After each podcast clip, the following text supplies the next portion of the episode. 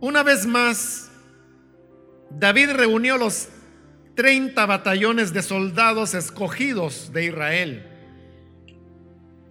Y con todo su ejército partió hacia Balá de Judá para trasladar de allí el arca de Dios sobre la que se invoca su nombre, el nombre del Señor Todopoderoso que reina entre los querubines. Colocaron el arca de Dios en una carreta nueva y se la llevaron de la casa de Abinadab, que estaba situada en una colina. Usa y Agío, hijos de Abinadab, guiaban la carreta nueva que llevaba el arca de Dios. Agío iba delante del arca, mientras David y todo el pueblo de Israel danzaban ante el Señor con gran entusiasmo y cantaban al son de arpas, liras, panderetas, sistros y címbalos. Al llegar a la parcela de Nacón, los bueyes tropezaron, pero Usa, extendiendo las manos, sostuvo el arca de Dios. Con todo la ira del Señor se encendió contra Usa por su atrevimiento y lo hirió de muerte allí mismo, de modo que Usa cayó fulminado junto al arca. David se enojó porque el Señor había matado a Usa, así que llamó a aquel lugar Pérez Usa, nombre que conserva hasta el día de hoy. Aquel día, David se sintió temeroso del Señor y exclamó, es mejor que no me lleve el arca del Señor. Y como ya no quería llevarse el arca del Señor a la ciudad de David, ordenó que la trasladaran a la casa de Obed Edom, oriundo de Gat. Fue así como el arca del Señor permaneció tres meses en la casa de Obed Edom de Gat, y el Señor lo bendijo a él y a toda su familia. En cuanto le contaron al rey David que por causa del arca el Señor había bendecido a la familia de Obed Edom y toda su hacienda, David fue a la casa de Obed Edom y en medio de gran algarabía trasladó el arca de Dios a la ciudad de David. Apenas habían avanzado seis pasos los que llevaban el arca cuando David sacrificó un toro y un ternero engordado. Vestido tan solo con un efod de lino, se puso a bailar ante el Señor con gran entusiasmo. Así que entre vítores y el son de cuernos de carneros, David y todo el pueblo de Israel llevaban el arca del Señor. Sucedió que al entrar el arca del Señor a la ciudad de David, Mical, hija de Saúl, se asomó a la ventana y cuando vio que el rey David estaba saltando y bailando delante del Señor, sintió por él un profundo desprecio. El arca del Señor fue llevada a la tienda de campaña que David le había preparado. La instalaron en su sitio y David ofreció holocaustos y sacrificios de comunión en presencia del Señor. Después de ofrecer los holocaustos y los sacrificios de comunión, David bendijo al pueblo en el nombre del Señor Todopoderoso. Y a cada uno de los israelitas que estaban ahí congregados, que eran toda una multitud de hombres y mujeres, les repartió pan, una torta de dátiles y una torta de uvas pasas. Después de eso, todos regresaron a sus casas. Hasta ahí, hermanos, vamos a leer. Pueden tomar sus asientos, por favor.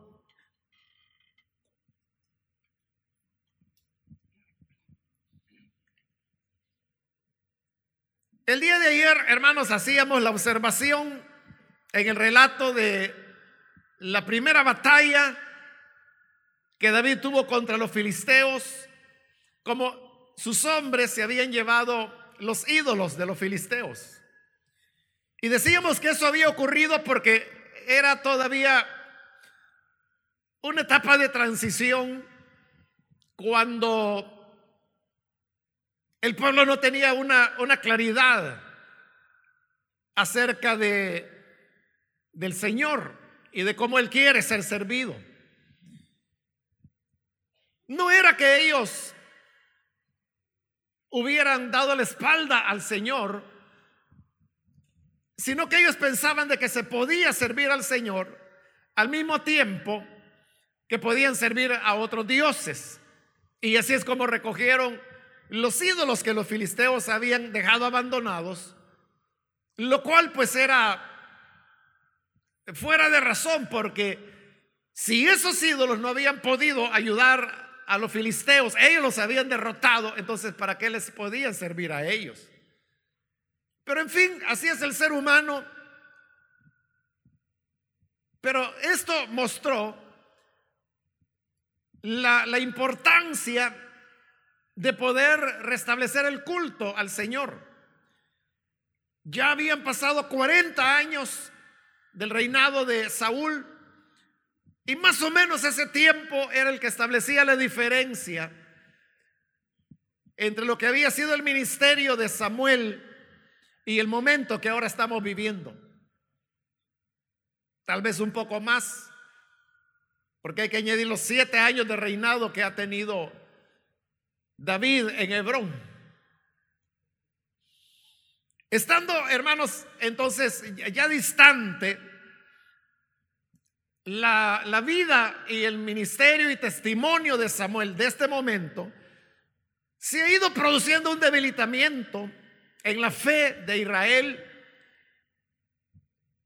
El momento para poder tomar armas, ya sea dentro del ejército de Israel o ya sea en, el grupo de David, de sus hombres escogidos, era bastante joven.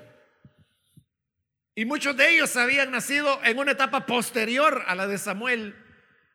No lo habían conocido, no habían sabido de las maravillas que el Señor había hecho a través de Samuel, como el mismo libro primero de Samuel lo dice, de que el Señor nunca dejó caer a tierra ninguna de las palabras que Samuel haya dicho en nombre del Señor. Por eso es que David, en esta constitución del reino que él está haciendo, hemos visto ya el día de ayer los primeros pasos que él dio, pero ahora también era necesario añadir el elemento espiritual. ¿Y qué mejor cosa para lograr esto que volver a darle al arca del Señor la centralidad que le correspondía. Pero note, es David el que está disponiendo a dónde el arca va a estar. Él es el que ha preparado una tienda, dice, al lado de su palacio, que la ha hecho con ese propósito de poder colocar ahí el arca del Señor. Pero por otro lado, el arca ha estado en casa de Abinadab y quedó allí porque estaba la casa de Abinadab cerca. Abinadab era un levita y por lo tanto era una persona autorizada, él y sus hijos, para poder ministrar o cuidar del arca. Él vivía cerca de Betsemes, que fue la población donde los filisteos, más que los filisteos, fueron las vacas que guiaban la carreta, donde los filisteos habían colocado el arca del Señor para devolverla a Israel, y por eso es que terminó en casa de Abinadab. Pero hoy David está disponiendo trasladarla de la casa de Abinadab a la ciudad de David, donde es el centro de su reino. Pero note que aquí hay una diferencia, porque son los hombres los que están determinando a dónde va a estar el arca del Señor. Las cosas le salen mal en un primer momento, como acabamos de leer a David, y por eso el arca va a parar donde no nadie lo había planeado, en casa de Obededón, donde va a estar tres meses hasta que después David la traslada finalmente a la tienda que él había preparado. Pero eso es una inversión de las cosas, porque recordemos la historia del arca. Es Moisés quien, siguiendo el modelo que Dios le ha dado, las instrucciones que él ha dado, le dice a, los artistas, a los artesanos que, que hagan un arca de madera que va a ir recubierta con oro, que encima llevará la tapa del propiciatorio. Entonces, ahí tenemos, hermanos, la formación del arca. Pero luego, el arca era la expresión de la presencia de Dios.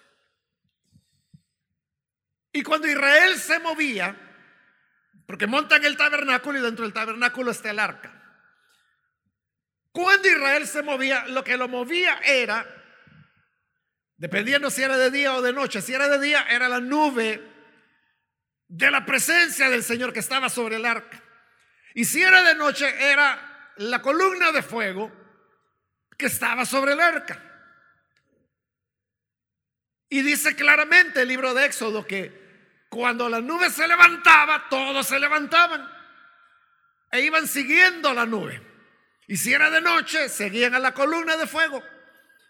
Y cuando ésta se detenía, el pueblo se detenía y entonces volvían a armar el campamento. A veces estas pausas podían ser de una noche, a veces podían ser meses, a veces podían ser años, todos esos tiempos, las marchas, la ruta, las estaciones, lo marcaba el arca de Dios. Entonces nótelo, es el pueblo siguiendo al arca. Es el arca la que le va indicando a Israel a dónde deben ir. Y si queremos decirlo de una manera figurada, podríamos decir que era el arca la que cargaba a Israel. Donde el arca iba, iba Israel. Hoy, hoy es lo inverso. Hoy son los hombres los que están determinando a dónde llevan el arca. ¿Por qué el arca terminó en manos de los filisteos? Porque ellos dijeron, llevémosla al frente de batalla pensando que por llevar el arca también iban a tener la presencia del Señor.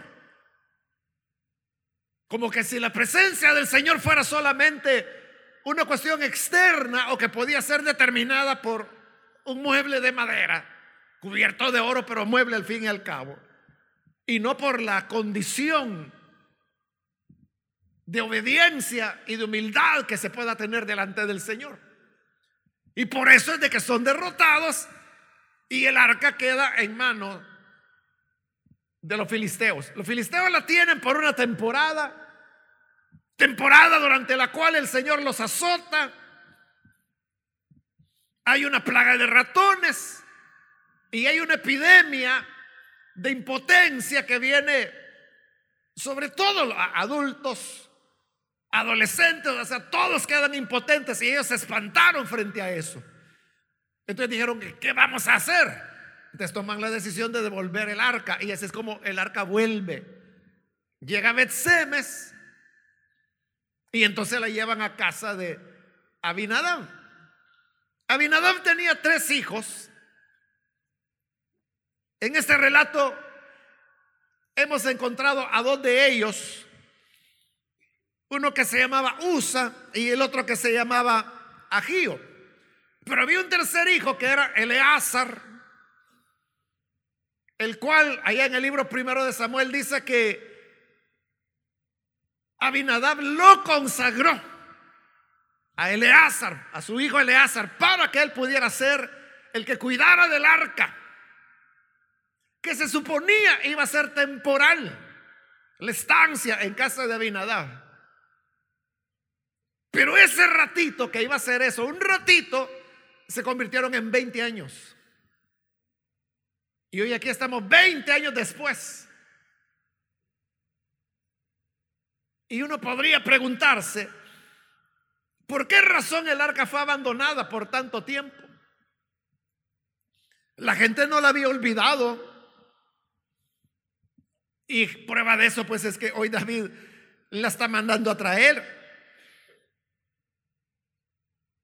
Pero si bien no había sido olvidada, lo que sí se había producido era un alejamiento del pueblo de su relación con el arca, es decir, la presencia del Señor. Y si uno pregunta por qué se había dado el alejamiento, es una pregunta fácil de responder. Porque se habían dado varios acontecimientos que habían llevado a eso, a que lo que había sido algo temporal que iba a estar en casa de Abinadab se convirtió en dos décadas. ¿Y qué era lo que había ocurrido? Bueno, primero que se constituyó el reino. Surgió el primer rey de Israel, que fue Saúl. Luego vinieron ya la, la aparición de David, la derrota de Goliat, la persecución de Saúl constante durante años en contra de David. Luego que David se pasa con los filisteos, hay otras batallas, otras guerras. Es decir, esos 20 años fueron años muy agitados, de muchas convulsiones, de muchos cambios, de muchas transformaciones. Y lógicamente, hermanos, en medio de ese ir y de venir de la vida, el arca no fue olvidada, pero sí la gente Decía, bueno, ahí está, en casa de Abinadab. La gente sabía. Ahí está, en casa de Abinadab. Pero no era una relación cercana y mucho menos era ya la relación que se tuvo durante el éxodo, donde era el arca la que cargaba con el pueblo, la que lo guiaba, lo orientaba, la iluminaba, le dirigía. En el éxodo es una dependencia absoluta de la presencia de Dios. Y ese es el esfuerzo del pueblo. Mantenerse bajo la nube de la gloria de Dios. Entonces caminaban para no perderse de eso. Alguien podía decir es que hoy no tengo ganas de caminar. Bueno, está bien, quédate aquí pues. Pero la nube de la gloria de Dios iba a seguir adelante. Hay aquel que quería quedarse, o aquel que quería volver a Egipto, o aquel que decía, no, yo aquí, mejor en Moab me quedo. Probablemente hubo personas que se quedaron que no terminaron el peregrinaje hasta llegar a la tierra prometida, pero la nube siguió. La nube no se detuvo. Entonces ahí la cuestión es, ¿quieres o no quieres estar en la presencia de Dios?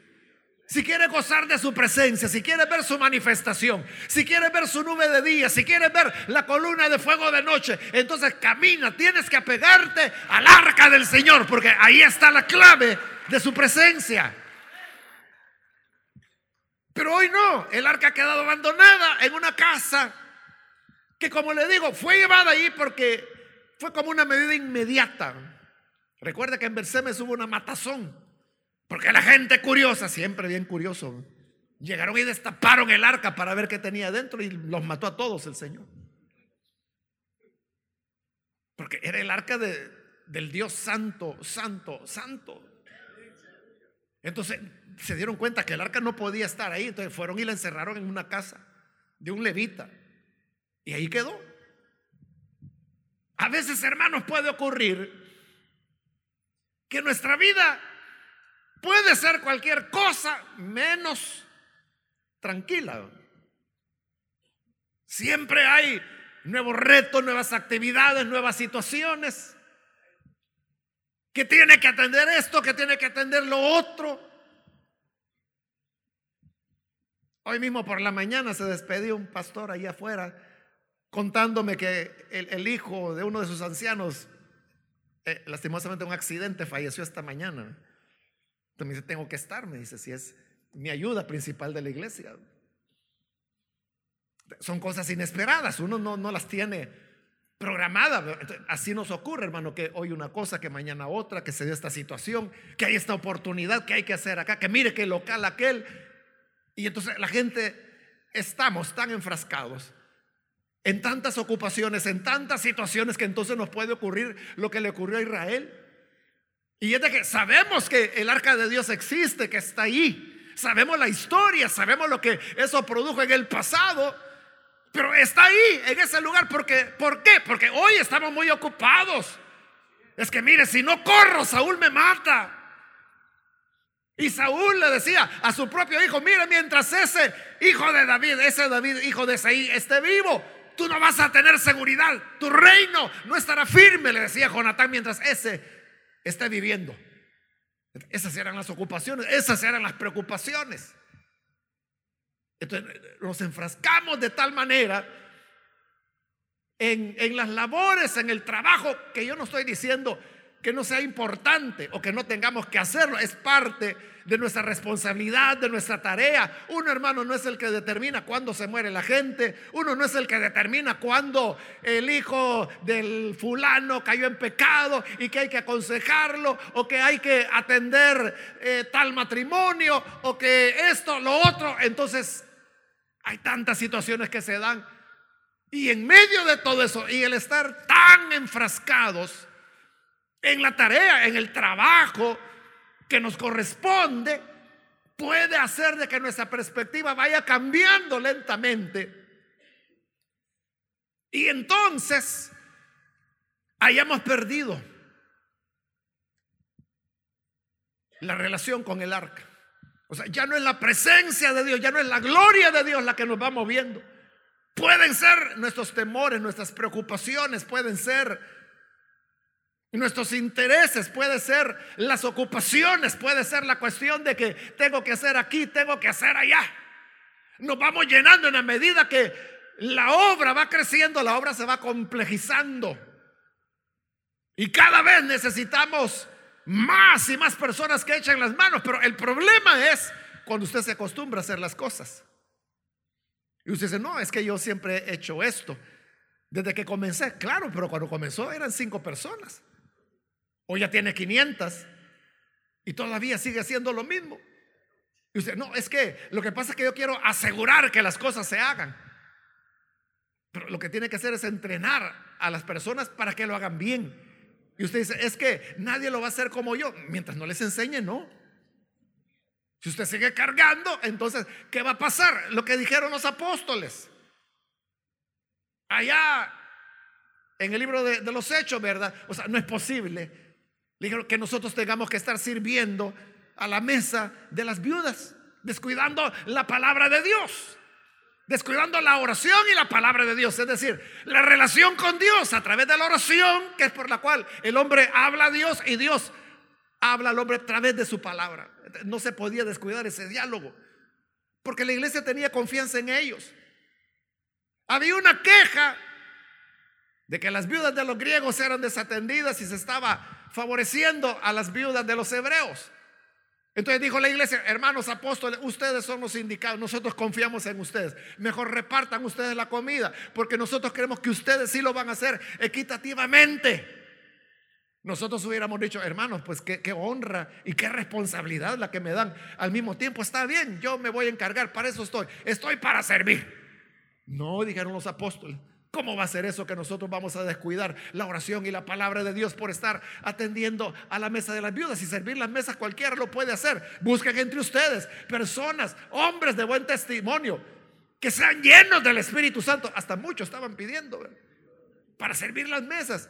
Y a esto vamos a encargar delante de todos. Y lo interesante, hermanos, es que a todos los que nombraron, todos eran griegos, que era de donde venían las críticas. Como diciendo, bueno, entonces iban ustedes, ¿verdad? Pero ellos no dejaron, hermanos, que se les descuidara de lo que era realmente importante. Entonces, esto, hermanos, puede suceder con mucha frecuencia y es de que llevados por las ocupaciones. Y no estoy hablando, hermanos, de, de, estar viendo películas o de andar jugando o de andar paseando. No, estoy hablando del trabajo, de la obra misma. Que es, hermanos, algo que nos puede absorber, nos puede llevar. De manera que nos olvidamos cuál es la fuente de la cual debemos depender. Que es la presencia del Señor. Si no hay presencia de Dios, hermanos, entonces no habrá nada. La presencia de Dios es la que va a marcar cada uno de los pasos que vayamos dando en la vida. Es esa presencia la que tiene que irnos indicando cuál es el sendero a seguir, como en el Éxodo, donde la nube iba, ahí iba la gente. Donde iba la columna de fuego, ahí iba la gente. Se detenía la columna de fuego, se detenían ellos. No estaban con aquello de que es que hay que avanzar, hay que caminar, hay que caminar. No, la meta no era llegar a la tierra de Israel. La meta era permanecer bajo la nube de la gloria, de la presencia de Dios. A veces queremos presionar mucho las cosas porque queremos alcanzar metas de local, equipo de sonido.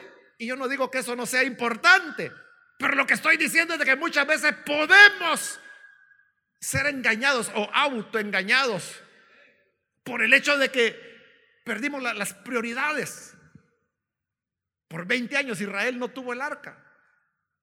Es decir, la presencia de Dios, Dios estaba en movimiento, lógicamente. Dios estaba haciendo su obra.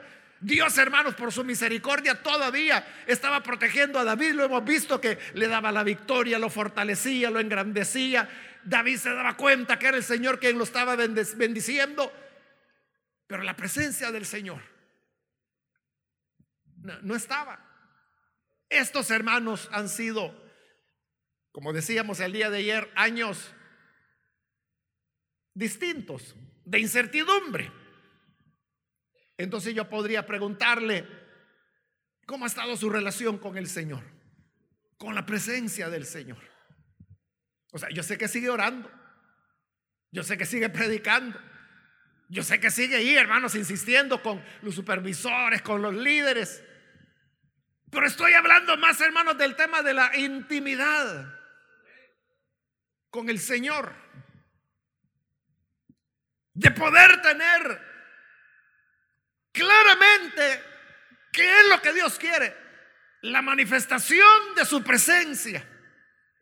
¿Qué es lo que las otras personas no ven? Ahí vimos un poco de, de Mical. Lo vamos a dejar para la siguiente. El siguiente tema. Pero algo leímos ya de cómo Mical lo desprecia. No leí hasta el diálogo porque es lo que quiero leer después. Pero entonces viene Mical y le dice a David, mira qué honrado ha sido el rey, descubriéndose ahí delante de las sirvientas delante de las criadas. Qué honor eh, el del rey. Y viene David y le dice, es que no fue delante de ellas, le. Es delante de la presencia del Señor, de quien he danzado y de quien he saltado. Y esas criadas que tú mencionas, yo voy a ser honrado delante de ellas. Pero yo quiero celebrar al Señor. Entonces note, son perspectivas diferentes. Mical estaba viendo una cosa, David estaba viendo otra. igual, hermano, uno puede estar confundido y pensar que lo importante es qué color le damos a la pintura del edificio. ¿Qué tipo de sillas vamos a tener? Uno puede estar enfocado en detalles como eso, cuando eso es totalmente irrelevante. O sea, nuestro verdadero trabajo, nuestra verdadera preocupación debe ser la presencia del Señor. Hay un momento, hermanos, cuando nuestra dependencia del Señor es, es muy clara. Porque no tenemos otra opción, porque Él es nuestra única esperanza. Entonces, cuando se comienza una obra y que uno no tiene, hermanos, de dónde echar mano, más que el Señor, entonces, ¿qué ocurre? La persona se aferra al Señor y está de la mano del Señor. Pero por eso mismo Dios bendice la obra, la obra se estabiliza, llega a un nivel de, operatividad, digamos. Ahí es donde uno comienza a relajarse. Porque entonces uno dice, bueno, el ingreso suele ser este y este, con esto podemos ahorrar esta parte y podemos ir comprando estas cosas, vamos a ir saliendo, necesitamos ahí un nuevo local para los niños, entonces vamos a ir en términos de seis meses, lo vamos a tener construido, entonces todo se vuelve una cuestión ya más administrativa, pero ya no hay una dependencia del Señor como era al principio. Y entonces esa sed, esa necesidad de depender, de tener la presencia del Señor, hermanos, se va debilitando. Varias veces, hermano, yo he contado una experiencia y creo que hasta lo he hecho aquí en retiros. No estoy seguro, pero lo mejor sí. Y varios de ustedes ya la habrán oído, pero fue la ocasión cuando, iniciando el ministerio y en Santa Ana, el gasto se nos triplicó porque teníamos un local que rentábamos. La iglesia en ese momento andaba tal vez 150, tal vez 200 personas, algo así. Pero luego tuvimos que comprar la tierra donde íbamos a construir y sobre eso se añadió la construcción. Entonces ya no era solo el pago del local, que solo eso había sido un reto en esos años. Hoy tenemos que pagar la cuota del terreno y encima la construcción del nuevo edificio. Entonces era como sacar el triple de donde solo había un chorrito y, que apenas logramos cubrir el tema de, del arrendamiento. Entonces yo sabía de que eso era un reto tremendo. Entonces lo que yo hice fue comenzar a orar. Es lo que le digo, ¿verdad? O sea, ¿y, de dónde iba a echar mano? No había mucha gente en la iglesia y la gente que había era mayoritariamente eh, gente muy de estrato muy popular. Y entonces, ¿cuál es la opción? El Señor. comencé a orar y entonces mi oración era, Señor, provéenos, provéenos para pagar el alquiler, para poder pagar la cuota del terreno, para poder construir. Y, entonces, y esa era mi oración y se lo digo honestamente, yo lo que le pedí al Señor era dinero. Porque decía yo, esto es lo que necesitamos. Y yo pasé meses, hermanos, meses literalmente pidiéndole, Señor, danos dinero, danos dinero, danos dinero, danos dinero. Y yo me recuerdo que fue una noche y yo estaba de rodillas orando y ahí necio, ¿verdad, Señor? Danos dinero, danos dinero, danos dinero.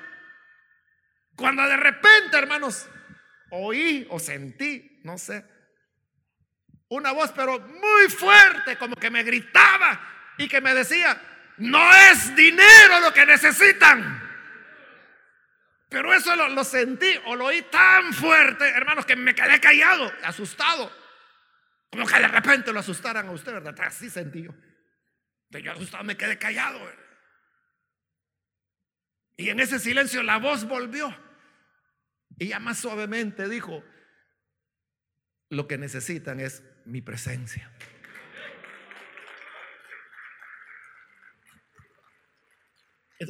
Ahí me di cuenta del error. Y ahí mismo, hermanos, como estaba de rodillas, yo le dije, Señor, perdóname por todos estos meses que yo he estado haciendo locuras pidiéndote dinero. Y a partir de ese momento yo le dije, Señor, ya no nos des dinero si no lo quieres dar. Lo que te pido es tu presencia. Que tu presencia pueda estar en la iglesia. Y yo recuerdo la oración literal, hermano. Yo le decía, Señor, cuando la gente llega a la iglesia, cuando ponga su pie ahí en, en la, puerta, con solo poner el pie, que ahí la presencia tuya, Señor, pueda cubrir a esa persona.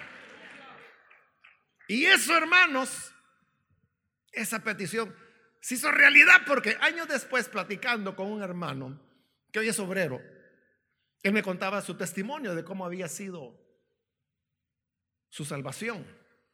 En esa época teníamos un programita de 15 minutos en una radio en Santa Ana que se transmitía por la mañana y él vive todavía eh, en el campo prácticamente, a varios kilómetros de Santa Ana, y él oía la radio y oía el programita. Y oía al final de cada programa que se daba la dirección de la iglesia. Y después de mucho tiempo de oír el programa, él dijo, voy a ir a Santa Ana, quiero conocer esa iglesia. Como él no vivía ahí, entonces no conocía mucho, llegó en el bus y como no conocía mucho, se bajó antes o sea, la parada antes. Cuando se bajó no, no halló la iglesia. Pero preguntó y dijo, mire, y la iglesia linda donde, ah, tiene que caminar más, más hacia abajo.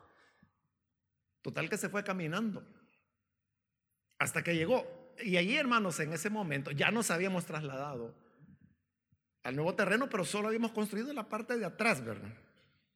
Había que caminar, bueno, son 143 metros de profundidad del terreno. Póngale como 120 metros, había que caminar, ¿verdad? Entre polvo, piedras para llegar allá atrás donde, porque comenzamos a construir de atrás hacia adelante, porque era lo que podíamos hacer. Pero lo que le quiero decir es que este hermano me contaba, pues, él no era creyente, pero iba traído por el programa porque quería conocer esa iglesia de la cual todas las mañanas oía el programa. Y él me dice esto, yo llegué, teníamos un gran portón de metálico en entrada y claro, eh, los domingos se abría, ¿verdad? Para los cultos. Entonces él me contó que, cuando llegó, dice, y puso su pie justo ahí en el portón para empezar a entrar, a 120 metros todavía de distancia de la iglesia. Dice que sintió la presencia de Dios. Y empezó a llorar. Y todos esos 120 metros, hermano, iba llorando, llorando, y él no sabía por qué, pero llorando hasta que llegó allá al fondo donde estábamos. Allá se oía que estaban cantando, y ahí él se sentó, escuchó la predicación, y cuando terminé de predicar y ese llamado fue la primera persona en pasar. Eso justamente es lo que yo le había pedido al Señor. Señor, que cuando la gente llegue, con solo poner el pie en la puerta, que sientan tu presencia, que tú estás ahí, que tú eres real, que tú estás vivo. Pero entonces no, era una época difícil. Una época, hermanos, cuando si el Señor daba la mano salíamos adelante y si no, hasta ahí llegábamos. Eso es lo que le digo, que a mayor necesidad, mayor dependencia del Señor. Pero en la medida de que las cosas se van estabilizando y gracias a Dios por eso, ¿verdad? De que la obra va avanzando, se estabiliza, ya tiene cierta infraestructura, ya tenemos una propiedad que podemos hipotecar y con esto podemos ir avanzando para otros pasos más importantes. O sea, en esa medida nos vamos olvidando de la presencia del Señor y nos preocupamos más por las negociaciones con los bancos por presentarles flujos de efectivo y por decirles, mire, lo que necesitamos es esto, este es el proyecto, lo vamos a fondear de esta manera, aquí están los balances de nuestra iglesia. Y entonces eh, ahí está nuestro enfoque, pero ya no está en la presencia del Señor. Y repito, no es que nos hayamos olvidado de Dios, seguimos predicando, seguimos orando, seguimos leyendo la Biblia, pero estoy hablando, hermanos, de una verdadera sed, de una verdadera dependencia del Señor de su presencia, de que es lo que necesitamos. Señor, yo sin ti me muero. esa, esa profundidad de que sin ti, Señor, sin tu presencia, sin tu manifestación, yo me muero. Y si no nos morimos, entonces estamos muertos. Porque debe haber esa pasión, esa necesidad de la presencia de Dios. Entonces David dijo, hay que rescatarlo. Hay que traer el arca de regreso. Y por eso yo le preguntaba en estos años anormales, digamos, que hemos vivido, ¿cómo ha estado su relación con la gloria de Dios? Con la presencia de Dios.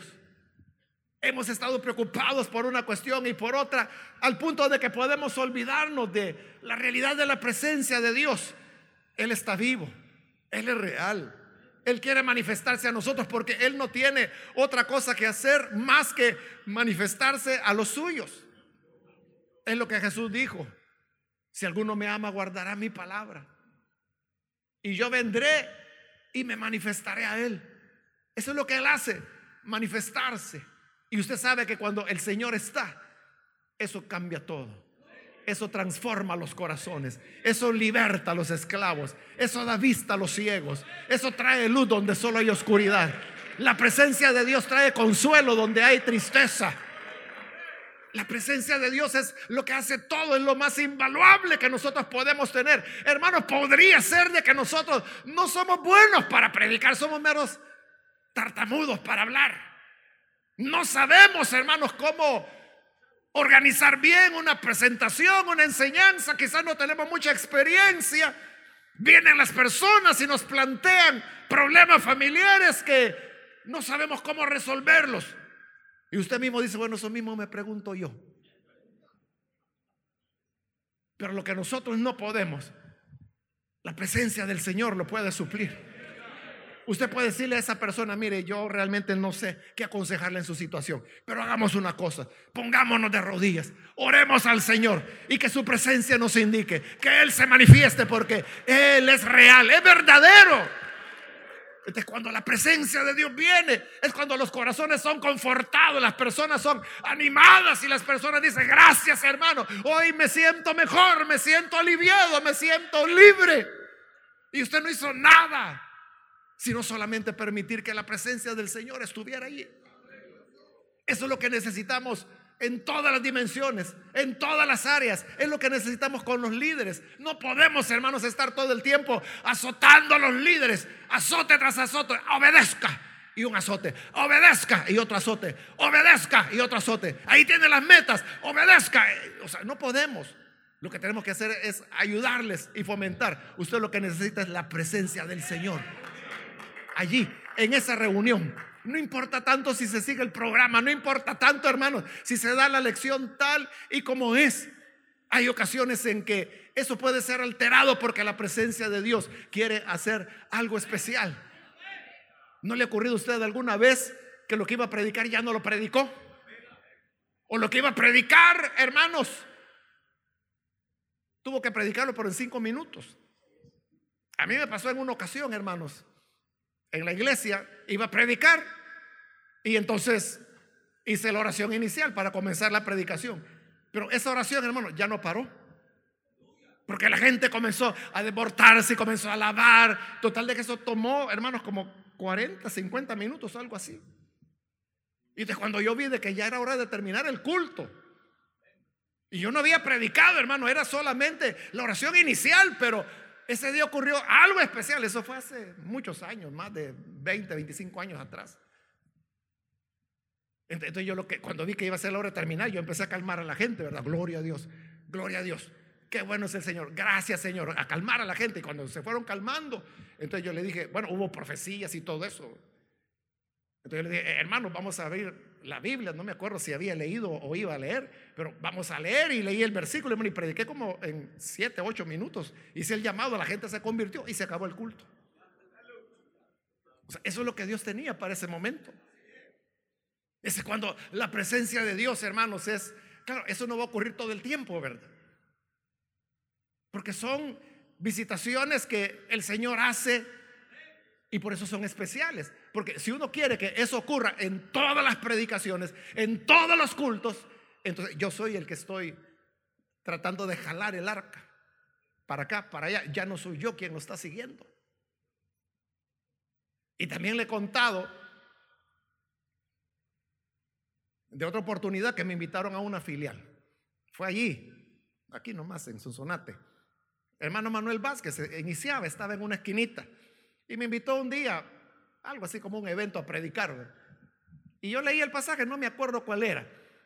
Pero lo que sí no voy a olvidar es de que yo estaba predicando y apenas llevaba, no sé, 10, 15 minutos de haber iniciado. Y dentro del tema, que no me acuerdo cuál era, pero yo dije, para que usted pueda tener la salvación, lo único que tiene que hacer es decir, yo quiero recibir a Jesús como Salvador. O sea, pero yo estaba iniciando la predicación. Y cuando yo dije eso, lo único que usted tiene que hacer es decir, yo quiero recibir a Jesús como Salvador. Cuando un hombre se para y dice, yo quiero recibir a Jesús como Salvador. Y luego se para otro, yo quiero recibir a Jesús como Salvador. Y luego otro, yo quiero recibir a Jesús como Salvador. Y se levantó otro y otro y otro y otro. Y todos diciendo lo mismo. Yo nunca había dicho el nombre, pero el hermano Manuel Vázquez, él estaba en la última banca. Y cuando él vio todo eso, no, se puso en pie. Y él no sabía qué hacer, no sabía si los a sentar, a callar o simplemente dejar. Y yo también, yo estaba mudo, solo viendo que se levantaba uno, el otro, el otro, el otro, el otro. Hermano, llegó un momento que eran como 10, 12 personas que estaban diciendo, yo quiero recibir a Cristo como Salvador. Entonces dije, ¿para qué voy a seguir predicando? Entonces dije, bueno, cerremos los ojos y comenzamos a orar, hermanos. Y terminó. Una de mis predicaciones más cortas. Nada planeado. Nada planeado, sino que Simplemente era, era una expresión que yo usé durante la predicación. De cuando la presencia de Dios está, pueden suceder así cosas locas, disparatadas, hermano. Igual pues de que usted ve aquí, David dice, literalmente dice la palabra que danzaba, bailaba, dice, con todas sus fuerzas, dice. Entonces uno puede decir, uy, uy, uy, ¿y eso qué, verdad? El problema es que uno lo vaya a tomar como normativo, ¿verdad? Entonces todo lo vamos a hacer y todo lo vamos a hacer en todos los cultos. O sea, eso no es lo que es, no, estaría bien, ¿verdad? Pero lo que sí es un hecho es de que es cierto lo que Mical decía. O sea, ¿cómo es que el rey anda brincando ahí? Es que, hermano, si usted ve a una persona, el rey, imagínese, con sus vestiduras reales. O sea, allí David ya está consolidado, ya está construido el palacio y el palacio no lo hizo en seis meses, ¿verdad? Eso saber cuánto tiempo habrá tomado. El, palacio de Salomón tomó siete años en ser construido. Imagínese.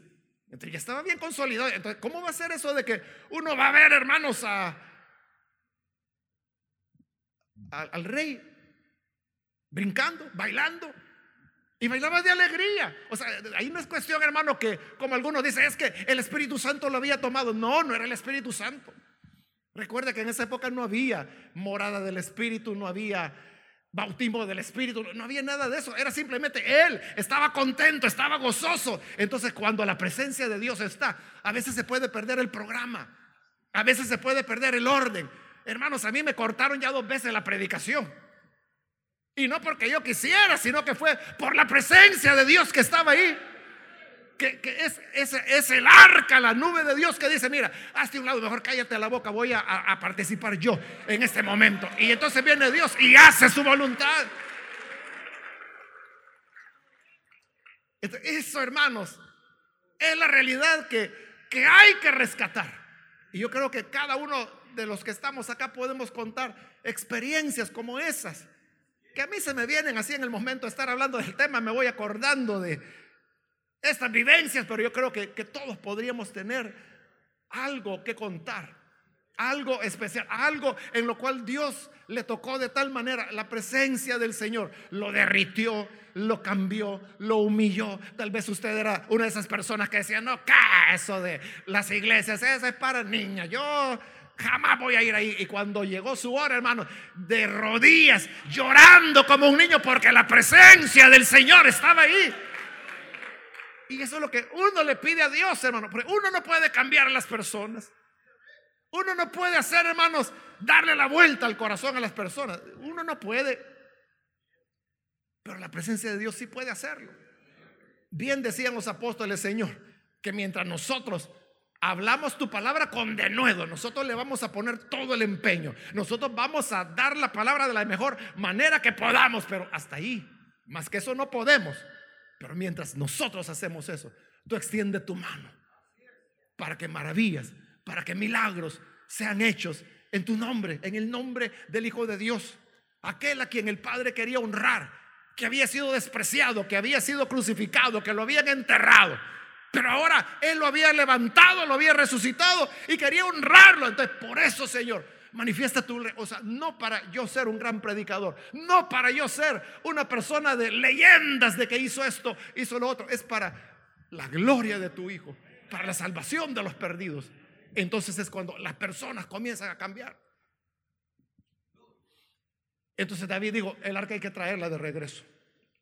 Entonces van donde Abinadab y le dice, nos llevamos el arca. Y claro, era el rey, ¿verdad? Está bien, rey, llévesela. Pero sucede algo curioso. Y es que allá en el libro primero de Samuel, lo que le dije, ¿verdad? Que Abinadab consagró a su hijo, como era su hija, era levita también, Eleazar, para que estuviera a cargo de, del arca. Pero mire, hoy que se llevan el arca, Eleazar no va. Sino que dice que iban sus otros dos hijos, Usa y Agío, que no habían sido consagrados para eso. ¿Por qué no fue Eleazar? ¿Por qué no se menciona? A saber, ¿verdad? O sea, la Biblia no dice, pero ya no está. El hombre que había sido el encargado de cuidar el arca. Hoy van los otros dos muchachos y montan el arca en una carreta Y usted ya sabe la historia, ¿verdad? Los bueyes tropiezan y entonces usa uno de los hijos de Aminadab, trata de detener, o sea, él lo hizo con buena intención. Si no, el arca se iba a caer, ¿verdad? Trata de detenerla, pero aún así, aún así, dice la escritura, lo mató el Señor. Entonces note, ¿qué es lo que está pasando? Uno puede tener todo el anhelo por la presencia de Dios de lo que hemos estado hablando, pero esta no va a venir a nuestra manera. Dios ha dicho cuál es la manera. O sea, usted ya sabe que eso de la carreta jamás lo mencionó Moisés. Ese fue invento de los filisteos. Así enviaron el arca de regreso, pero ellos eran paganos, no sabían nada. Y por otro lado, era el tema de del atrevimiento que tuvo Usa al tocar el arca del Señor. Entonces, no es, hermanos, a nuestra manera, no es como yo quiero, sino que es como el Señor lo ha establecido. Entonces, en la búsqueda de la presencia de Dios, hermanos, no hay atajos, no hay caminos fáciles que uno pueda ir. Es que dicen que por allá, en tal iglesia, ahí llueve fuego todos los días. Entonces, usted va, toma fotos, toma videos, hoy que es tan fácil eso. Toma anotaciones y dice, bueno, hoy, hoy, ya sé, paso uno, dos y tres. Llega a su iglesia y usted dice, bueno, hermano, vamos a hacer esto. Paso uno, dos, tres. ¿Y qué pasa? Nada. Nada. O sea, porque no es así. El método de Dios no es así. Entonces, ¿qué es lo que hay que hacer? Lo que Dios pide. ¿Y qué es lo que Dios pide? Te lo va a pedir a ti. Dios tiene su manera de, de, cómo lo va a hacer. El Espíritu de Dios es tan polifacético, ¿verdad? ¿Cómo diría? Puede manifestarse de tantas maneras, ¿verdad? Que, que a veces lo hace, hermanos, con mucho bullicio, a veces lo hace en el silencio, a veces puede hacerlo, hermano, en una gran algarabía, a veces puede hacerlo en la mayor tranquilidad. La presencia de Dios a veces está en el silbo apacible y otras veces la presencia de Dios está como en el Sinaí, ¿verdad? Con sonido de sirena, relámpagos, rayos, temblor de tierra. Y en todo estaba la presencia de Dios. Entonces, ¿de qué manera lo va a hacer Dios? De la manera que Él quiera. Pero no va a ser como la nuestra. A David le pareció, dice que era una carreta nueva, es que la hicieron para la ocasión, hermanos. Entonces dijeron, hagamos una carreta para el arca del Señor. Y los carpinteros se esforzaron. Y buscaron, hermanos, los mejores materiales. De seguro era una carreta preciosa. Pero esa no era la voluntad de Dios. ¿Y en qué terminó? En muerte. Y dice que David se enojó porque el Señor había matado a Usa. Bravo terminó el hombre. Eso sucede, hermanos, cuando uno está buscando caminos fáciles, como le digo, e, el atajo, la, la manera. No, no, vamos a hacer como hacen por aquí, como hacen por allá. Cada persona cada ministerio es el resultado de su propia historia. El Señor ha llevado a cada uno por su camino. Aún, hermanos, lo que todos nosotros vivimos antes de ser cristianos es parte de lo que somos hoy. Por eso no pueden haber dos iguales, porque han sido vidas distintas.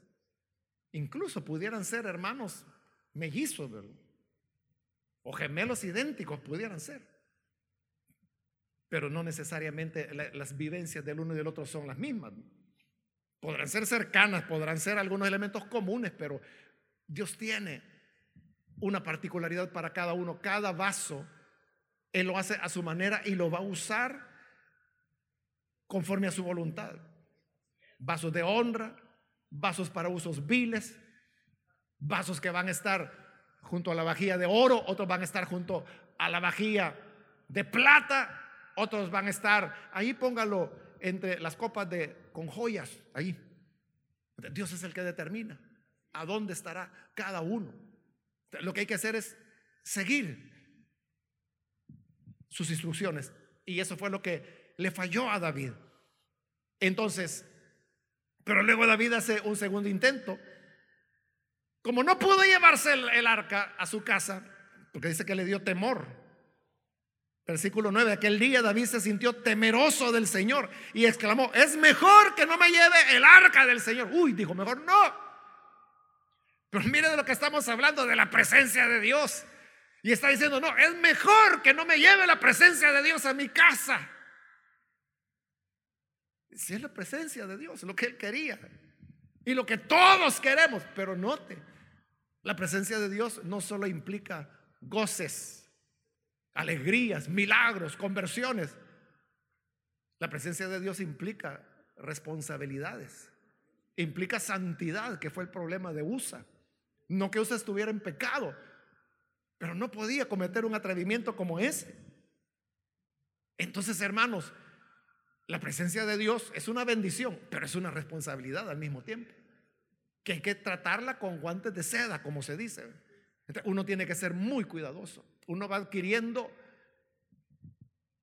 cargas, responsabilidades, exigencias de parte de Dios. Entonces dijo David, si es así, no, dijo, no, yo no la quiero llevar. ¿Y ahora qué hacemos? Regresamos donde ven a dar, no muy lejos, y si mata a otro. Ahí cerca vivía otro hombre que se llamaba Obed Edom. Dice la Biblia que él era de Gat. Fíjese, era un geteo. Ni siquiera era israelita. Nadie quería el arca. Entonces dijo este Obed Edom, bueno, quizás como era gentil. No sabía lo que estaba metiendo. Llévenla a mi casa. Rapidito se la llevaron. Y ahí quedó el arca. Pero luego el Señor comenzó a bendecirlo. A él, a su familia, su hacienda. Las cosechas fueron más abundantes. El ganado estaba más sano, más robusto. Todo reverdecía allí alrededor de la casa de Obededón. Entonces le llevaron la noticia después de tres meses. Le fueron a decir a David, mira David, el Señor está bendiciendo la casa de Obededón y a toda su hacienda. Quizás por el arca. Entonces dijo David, ah, no, entonces vamos a traerla mejor. Eso es parecido, ¿verdad, hermanos, a la historia de Israel que como dice Pablo en Romanos 9, a Israel le fue dada la gloria, ¿verdad? Pero usted sabe que hizo Israel con la gloria, ¿verdad? Lo mataron. Entonces Pablo explica que ya en el siguiente capítulo, el 10, que entonces lo que Dios hizo es de que esa gloria se lo dio a los gentiles para despertar a celos a su pueblo. Y es lo que está pasando con David. Él, él no quiso, no quiso llevarse la gloria de Dios. Entonces se le dieron a un gentil, a un geteo. Y a este Dios lo bendició. Y cuando lo bendijo, entonces a David le dio celo. No, no, entonces tráiganla para acá mejor. Como al final, ¿verdad? Es lo que Pablo explica. De que entonces Israel será movido a celos y entonces la salvación volverá a ellos y así, dice Pablo, todos serán salvos. Bendito sea el Señor. Entonces, más o menos es lo que está pasando acá, ¿verdad? Entre David y el Geteo. Y es de que Israel lo rechaza, lo reciben los gentiles. Los gentiles son bendecidos. Vuelve a David, que es Israel. Entonces, hermanos, lo vuelve, vuelve a llegar David, organiza otro desfile, porque eran desfiles. Y entonces, hoy sí, él va vestido con un efod. Él no era levita ni era sacerdote, pero se pone el efod para la ocasión. Y dice que cada seis pasos iban ofreciendo sacrificios, adorando al Señor. Iba una gran orquesta, iba música, la gente iba celebrando, David iba bailando y saltando con todas sus fuerzas. Entonces David hermano estaba feliz, el pueblo estaba feliz, toda la gente estaba contenta. Porque cuando está en la presencia de Dios, hermanos, hay alegría. Se desborda el gozo, se desborda la alabanza. Y como le digo, no hermanos, porque uno quiera normar las cosas y decir, bueno, como David danzó, todos vamos a avanzar. O sea, no necesariamente tiene que ser así. Era una expresión de alegría. O sea, y después de esto, ¿cuándo volvió a danzar David? En un momento que era de gran gozo, de gran felicidad. Solo me recuerdo, hermanos, de una ocasión de un ministerio que había adquirido un edificio. Entonces me invitaron a la, a la inauguración, que, predicara. Entonces yo fui y estaba llenísimo, hermano, tan lleno de que ya no había donde sentarse. Bueno, cuando yo llegué, sí, ¿verdad? Me senté y todo, pero empezó a llegar gente y gente y gente. Entonces yo me levanté para ceder el asiento y me fui a meter así al lado de la plataforma. Y se llenó totalmente. Entonces yo me quedé parado, ¿verdad? Pero al lado mío había una hermana, una señora ya, a quien conozco desde hace años. En realidad ella era la que me había invitado a predicar. Y una señora así, hermanos, abuela, eh, que toda la vida pues ha andado muy bien vestidita. No quiero decir con eso que tenga dinero, porque no lo tiene, pero, pero sí muy cuidada ella, muy, muy, ella es muy educada, muy respetuosa, siempre anda bien presentable, una gran hermana. Entonces estaba al lado mío, entonces como estábamos así casi al lado de la plataforma, ¿verdad? Que ahí no había mucha luz. Y estábamos cantando porque había empezado el culto. Hermano, cuando de repente yo abro los ojos y veo a la hermana, a esta señora que le estoy diciendo a la abuela, se había quitado los zapatos, hermano. Sí, los tiró por allá y se había descalzado. Y hermano, estaba pero totalmente entregada a adorar al Señor. Porque ella es una de las personas clave de ese ministerio. Entonces, obviamente, ella estaba muy agradecida. Entonces, ella dijo, hoy yo voy a celebrar al Señor. Pero lo que le quiero decir es la, la impresión que a mí me causó, ¿verdad? Como le digo, una, imagínese la verdad, una señora, sus hijos ya son adultos, es, abuela ya, y como le digo así, muy, muy, muy educada, muy finita, bien, bien, bien vestidita la hermana, toda la vida. Y la ve sin zapatos brincando, agradeciéndole al Señor. En la iglesia de ella no hacen eso. pero ¿qué era lo que pasaba? Era el momento. Entonces yo, solo la vi, me impresionó, pero eh, ahí la dejé. Yo entendí, ¿verdad? Ella está muy agradecida. Ella está con todo, ¿verdad? Aquí celebrando al Señor. Y yo creo que si pudiera hacerse algo para agradecerle al Señor, ella lo haría, pero como, ¿qué le vamos a dar al Señor en gratitud? Esa era su manera de expresarse, de alabar. Y ya después, como pasé a predicar, ni vi que hizo los zapatos.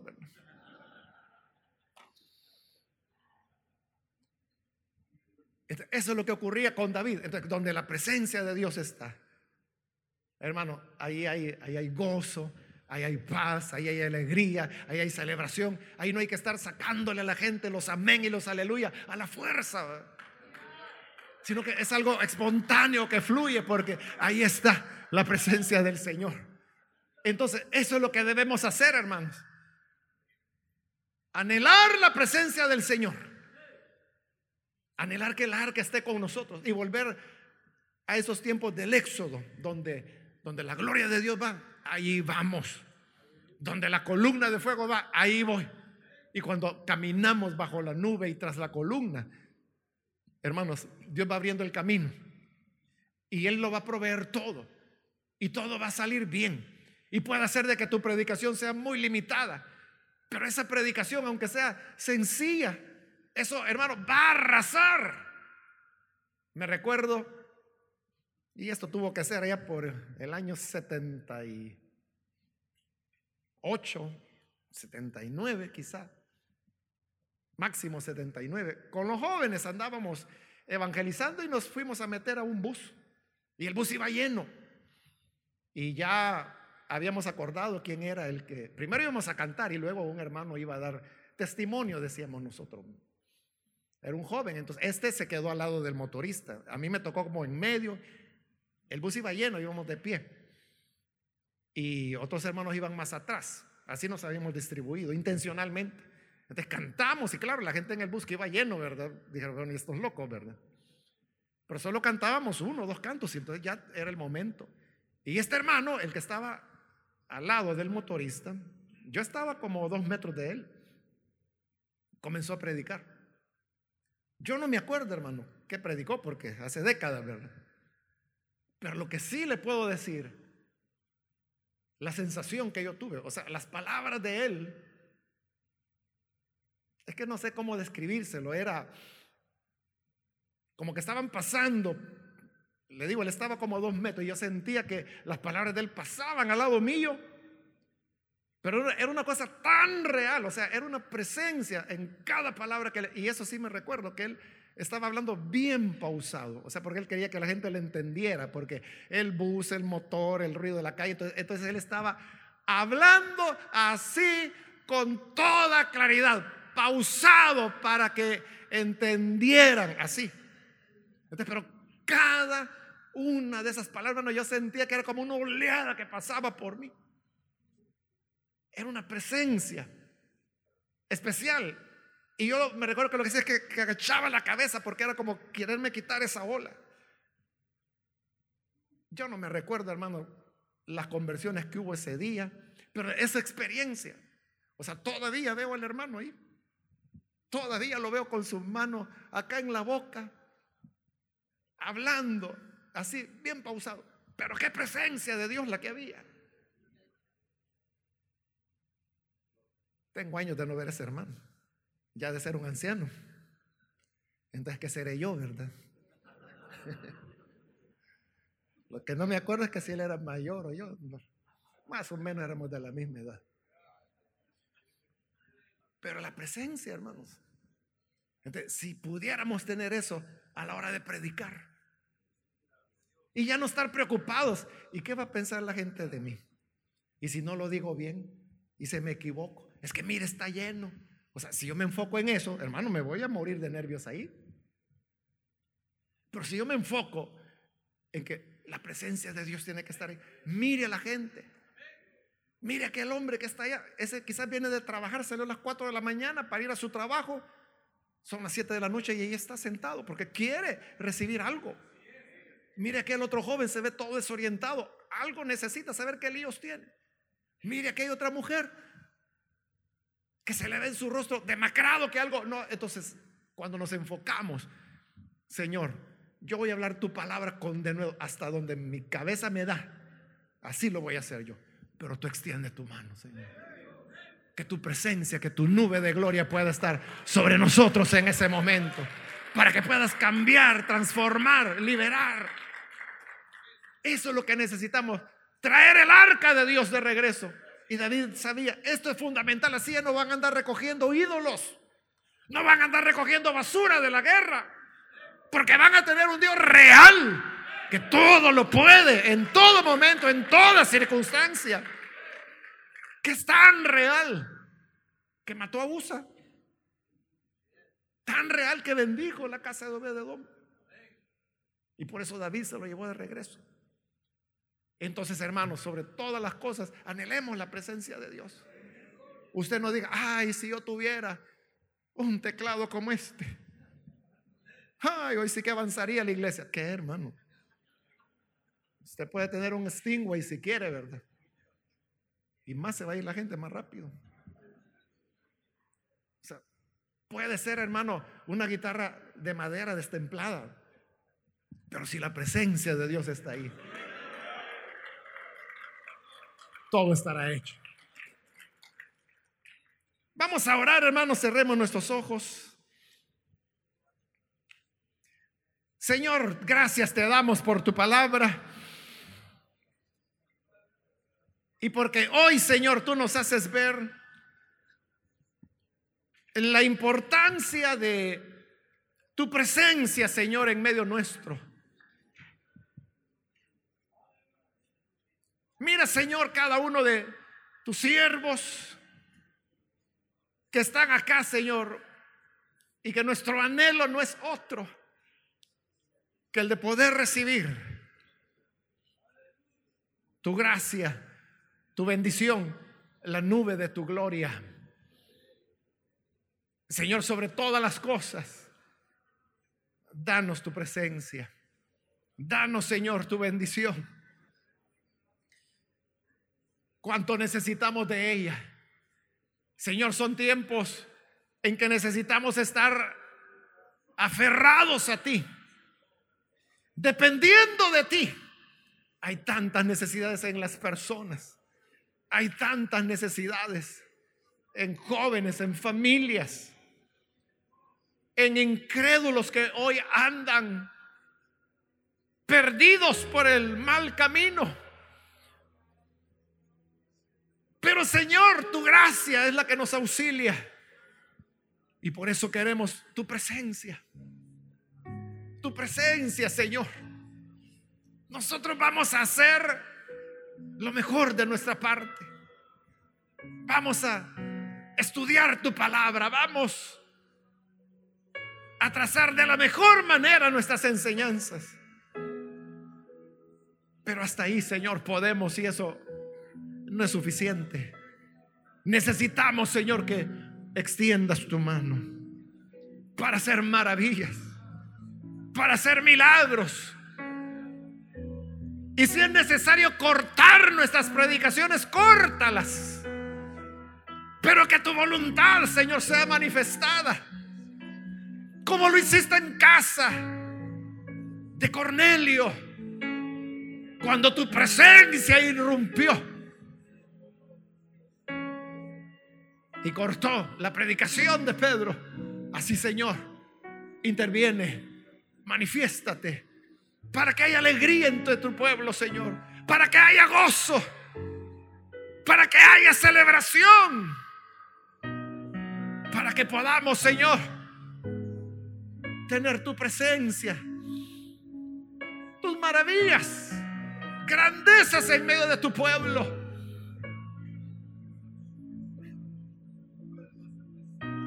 Ayúdanos, Señor, para poder beber de la fuente, para poder estar conectados a tu gloria. Tú eres el Señor y tú eres quien nos indica el camino.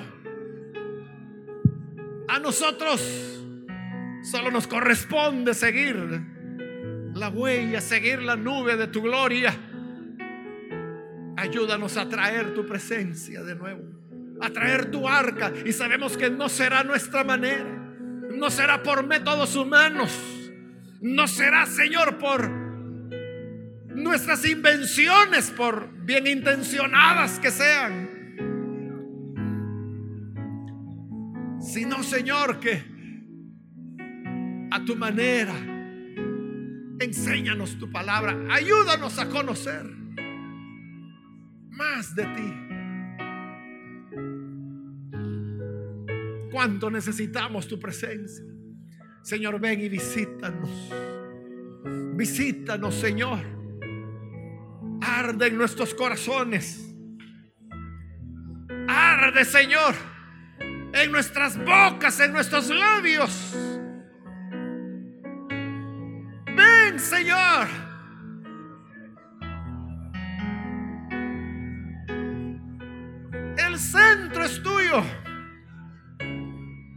Para que tú tengas, Señor, el lugar privilegiado.